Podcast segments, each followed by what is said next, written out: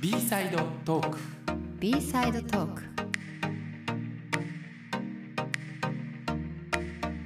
こんにちは小原ブラスです。山崎亜美です。アーティストやクリエイターを心と体の両面からサポートするためソニーミュージックが立ち上げたプロジェクト B サイドのポッドキャスト番組 B サイドトークこの番組では心の健康をケアするためのヒントになるテーマを毎回ピックアップしてお送りしていきます自分には関係ないではなく自分にも起こるかもしれない起きているかもしれない自分事としてみんなで一緒に考えていきましょう。はい。はいということで。すごい痩せましたね。ねもうどんどんどんどん痩せていってんの。でもね自慢なんだけどこのダイエットをしてるんだけども一日たりとも欠かすことなく酒は飲んでんの。えー。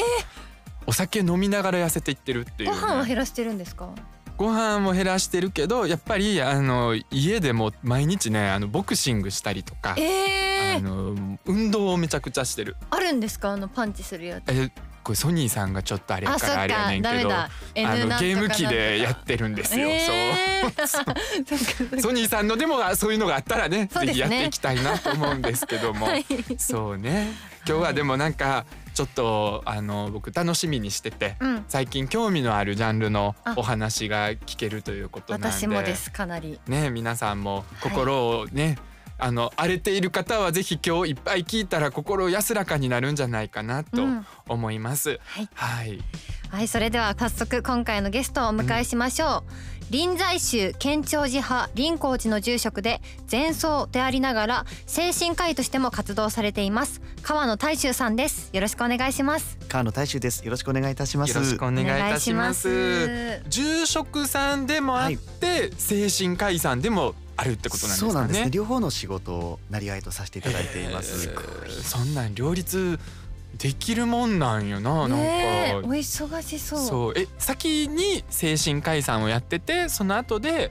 住職さんになられたってことですか？あの私自身はあの横浜にある臨光寺という禅宗の臨済宗のお寺で生まれたという経緯がありましてあ。なるほどただ社会人としては先に医学部を卒業して精神科医を専攻して診療を6年ほどしてから禅の修行道場に入ってで今では住職を継いで両方させていただいているということになるんですよね。そういうことなんですやっぱりリンクする教えというか教え的なものが結局精神科医のその医学的な部分でもはい。リンクするなと思うようなこととかあったりするんですか？そうなんですよね。もともと仏教というのはもう今から2000年以上前に人間の心の苦しみを救済するとか、うん。心をこう安らかに保つためにどんなふうなことができるかっていうのがテーマとしてお釈迦様という方が始めた、まあ、そういった仏教ですのでそこにこうその知恵を学んで一般の方たちでお困りになっている患者さんたちに、まあ、仏教としてではなくてですね今に生かすことのできる形で何か仏教の知恵というものを伝えることができないかと、まあ、その私の一つのキーワードが今日のテーマでもあるマインドフルネスということだったんですよね。マインドフルネスって聞いたことある？あります。どういう意味なん？わかんないですねハピハピネス的なねなんかラッキーなやつなんかポケモンみたいなね ちょっとね。いそうですね。そうそうそう。それはえっとマインドフルネスっていうのは具体的にはどういうことなんですか？はい、マインドフルネスというのは、うん。心の状態のことを表現している言葉なんですね。うん今この瞬間に目の前のことに意識をしっかりと向けてうん。そこで得られた感覚をあるがままに受け入れるというそういう心の状態をマインドフルネスって言うんです。集中。だうん、集中するみたいなことなのかな。そうですね。一つには集中ですね、まあ、集中だけには限らないんですけれども例えばあのお散歩をしていて、うんうん。足の感覚だけとか見えている自然の景色だけに意識が向けられて心地よいなって感じたりする時間ってあるかもしれないんですが、うん。それもマインドフルネスと言えるかもしれないですね。あー。えそれやってるで最近。やってるんですかダイエットがてら1時間ぐらい歩いてて最初の頃はラジオ聞いたりとかしながら歩いたりしとったけど、最近はもう何にも聞きもせんと。何も考えもせんと。いいですね。ずっと歩くっていうね。ほんでまあ時々歩いてる中で美味しそうなお店とか見つけたら、うん。それをなんかマップのあれに保存するね。ん、はいはいそうそうピンして。でいつか行こうとか思いながら。意外と楽しいで。うん。何も考えへんみたいなのね。あはい、じゃあなんかあれですか？あの瞑想みたいなことなんですか？それを心の状態を作っていくための訓練法練習法が瞑想ということになるんですよね。うん。マインドフルネスっていうと皆さんもこうやって座禅をして集中しているイメージを持ちやすいんですけど、あれはマインドフルネスを心の中で育むための練習の一つなんですね。意識的に何かに集中すれば例えばお料理の時にキャベツを千切りしてもそれに集中すれば瞑想になりますし。あそうなんですね。そうなんです。お風呂に入っている時にただ体を洗うことだけに一心にこう向き合ってあげれば自分に対して優しさを向けるマインドフルネスにもなるんですね。えー、ちゃんと座って何にも考えない状態で何分かいなきゃいけないものだと思ってました。そうだか瞑らあんたがこの収録と収録の合間にはい。時々1分間ぐらい陥る現象なんじゃない？急に ありますね。たまに黙ってさ ぼーっとしてしまうことあるやんありまかすあります。あれももしかしたら瞑前想なんだ、うん、そんな気がする。学校とかでよくやってなかった？気づいたらもああうぼりました。ーっとしてるみたいな。ねあったあったあった。でもあれってなんかもう限界を迎えた先のやつやねんな。もう思考の働きを止めるというのもマインドフルネスの第一段階とされていますからえー。いつも考えっぱなしの脳を休ませてあげることがままさにこの情報が多すぎる情報型社会だからこそ必要性が問われているんですよね。昔はね江戸時代とかだってみんな朝起きて何もテレビもないからさもうなぼーっとしとったんやろ多分みんな。はいっていそう馬散歩さしてうん。馬って散歩さすんか知らんけどな。ね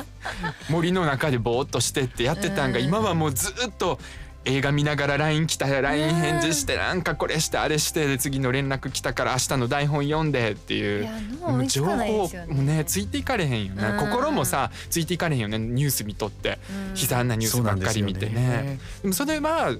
なんとなく、まあ、マインドフルネスっていうのが、まあ、今のね社会の中では必要なのはなんとなくわかるんですけどはい、何がメリットなんですか？それを無とする時間を置くことによって何かあるんですか？さまざまなメリットがあることは知られているんですよね。うん今マインドフルネスに関する脳の研究というものがうん。脳の画像診断の技術が進化したことによってすごく進んでいてこの20年から10年ほどで急速にマインドフルネスは心と体に良い影響を及ぼすことが分かってきているんですね。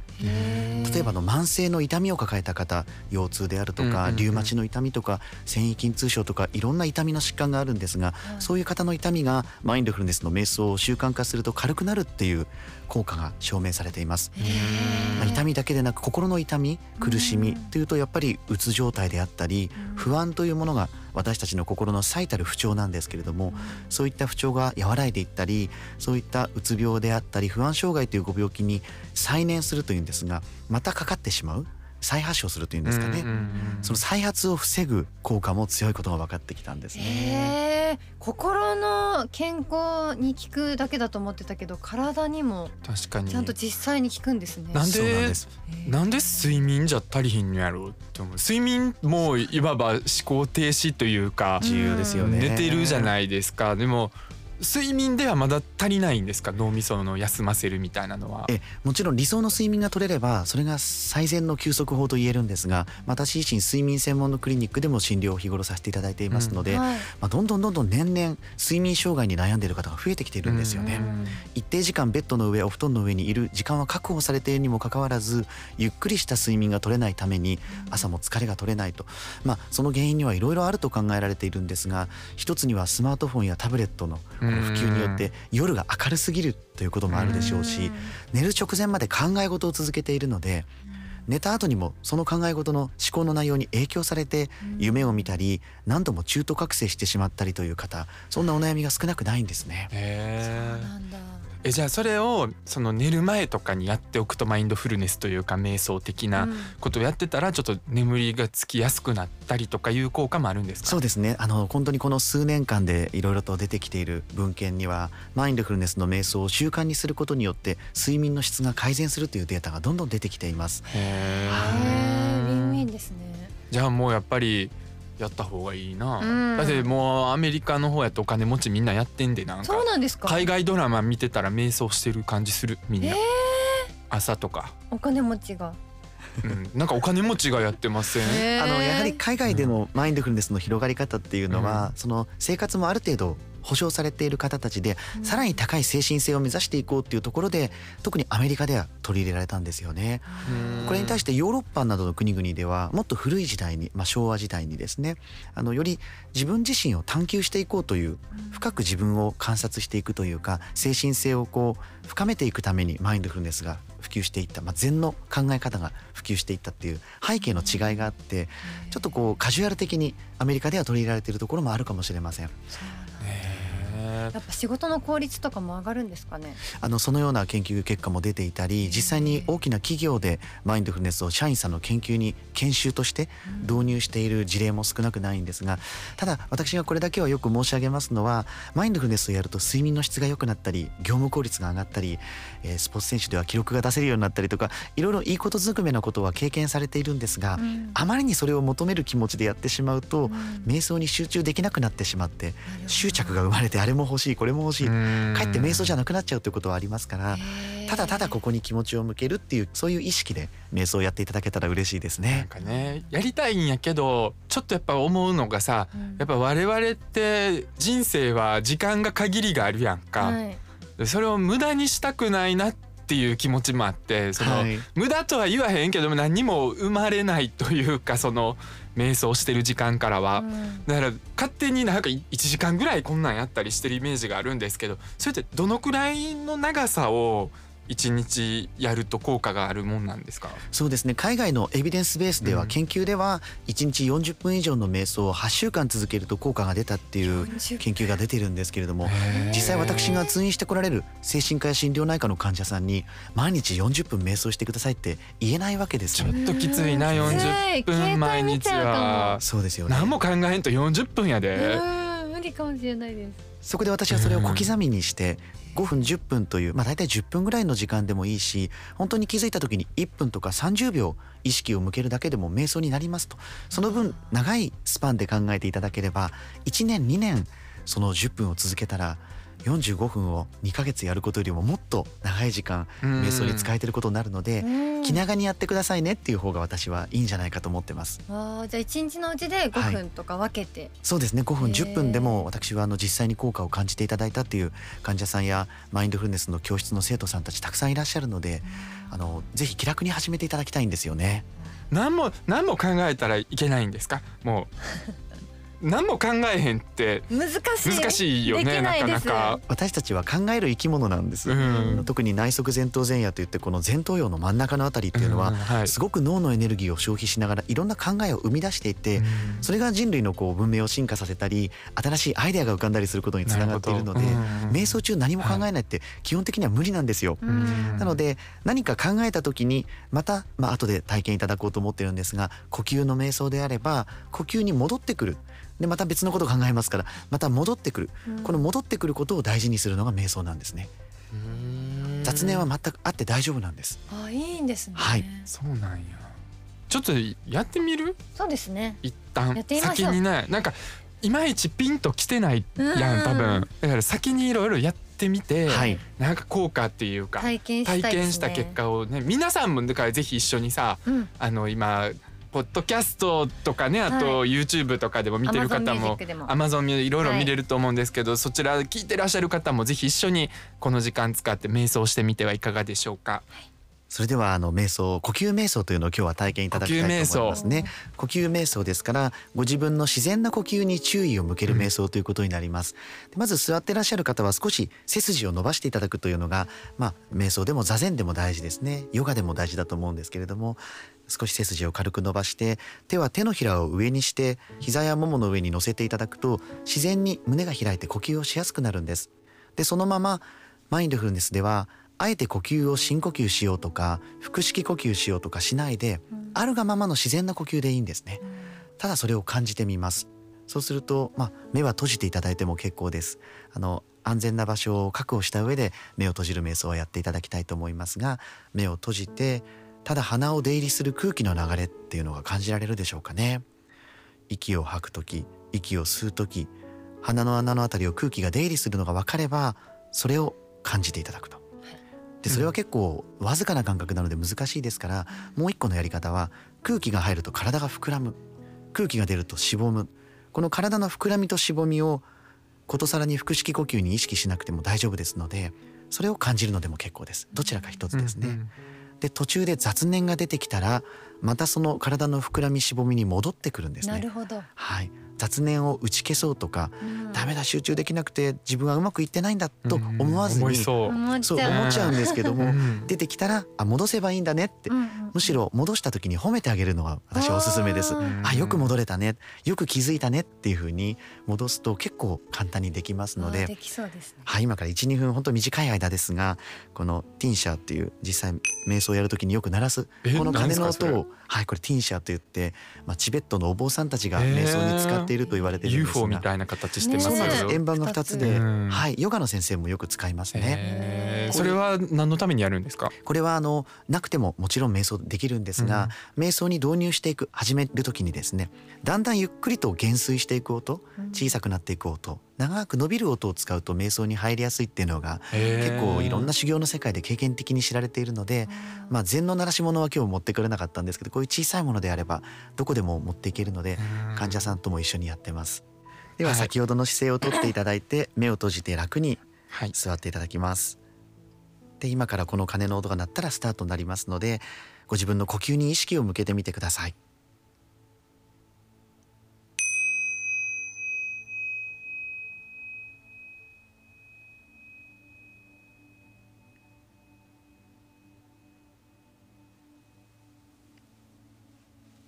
自然な呼吸を続けながら鼻を出入りする空気の流れであったり空気が入ったり出たりするたびに膨らんだりしぼんだりする体の感覚に意識を向けていきます。途中で必ずと言っていいほど別の考えが浮かんでくると思いますからその度にあ気づいてよかったなっていうふうに思うようにしていただいてまた呼吸の感覚に戻っていただきます。これを何回でも何十回でも繰り返して結構ですので雑念を打ち消そうとせずにご自身の自然な呼吸をただそのままに受け入れてあげる気持ちでしばらく呼吸の観察を続けてください。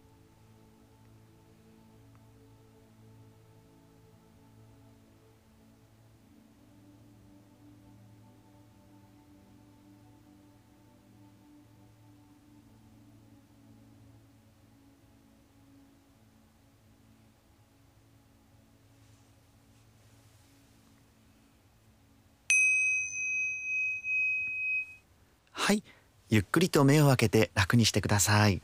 お疲れ様でした。寝てまいそうこれ長いことやってたらね。ちょっとあくび出そうになったぐらいのなんか あれやから。瞑想していて眠くなるっていう方は少なくないんですが、うん、実はそれは瞑想してる間というのはいつもの考え事が一度止まっている収まっているので、うん本当の体の求めが分かるようになる。つまりもしかすると睡眠を必要としている実はかもしれませんね。なるほど、はい、今何分ぐらいやったんですか？今ので1分ぐらいそんな実際にそんな感覚もなくなった。す、すごいね、うん、はい。ちょっとこう考えが止まるというか、考えるのではなくただ感じるモードにこれを海外の言葉では doing モードではなく being モードになるっていうふうに言うんですけれども、うん、being モードになる時間がほとんど日頃ないので私たちは、それをあえて作ることによって少しすっきりした感覚を持てるという方もいるんですね。うん、なんか目がパキッとした気がする視界が。まあ本当に。しとしとるかもな。見たら大きくなってる気がする。はっきり見えるようになった。それはおそらくあの考えることによって見え方が歪められてるんですね私たちは。あの例えば今日朝嫌なことがあったりとかなんか運転してて危ない目にあったりするとその後いろんなものがくぐもって見えるというかそうなんですか。イライラをもとに人と接してしまったりとか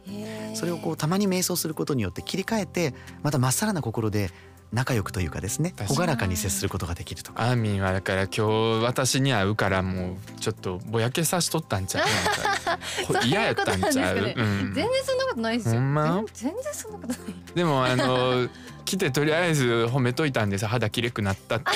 えー、そう。ひどい。だからそれでもうまんまとね機嫌取れたから。最低いや嘘じゃないけどなんか。でもなんか変なクリーム使ってるらしい。で す教えてもらおうと思ってね。はい。えー、そっか。なんかこういうことをあれですよね。YouTube でも発信されてたりするんですよね。私自身の川野大衆マインドフルネスチャンネルという、ね。えー、チャンネルを設けて一般の方が今のようにガイドを聞きながら瞑想していただけるようにあるいは瞑想に関するこの実践的なガイドとか解説の動画などを公開していますのでまあ、マインドフルネスを続けていきますと自分自身のあるがままをすごく重要できるようになっていくので、うん、誰かと比べて自分が不幸せだっていうのは人と比べる気持ちも手放せるようになっていきますから、うん、あのとてもこれからの時代大事なんじゃないかなと思いますね。でも人と比べる気持ちをなくすのが一番修行で大変っていうの聞いたことある。そうなんですよ。必ずやっぱり人を羨ましく思ったり妬ましく思ったりする。そうらしい、ね、この気持ちを乗り越えるっていうのは、まあ、本当の幸せを得る、まあ、私自身もまだ修行半ばですけれども本当の幸せになるために大事なんでしょうね。はい、えー、はい、ありがとうございました。ありがとうございます今回はここまでということで次回も引き続き川野大衆さんにお話を伺っていきたいと思います。よろしくお願いします。よろしくお願いします。お願いします B サイドトークはソニーグループ株式会社の協賛でお送りしています。そして番組では皆さんからの感想やメッセージお待ちしてます。メールアドレスは番組の詳細情報の欄に載せています。ぜひお寄せください。ここまでのお相手は小原ブラスと山崎亜美でした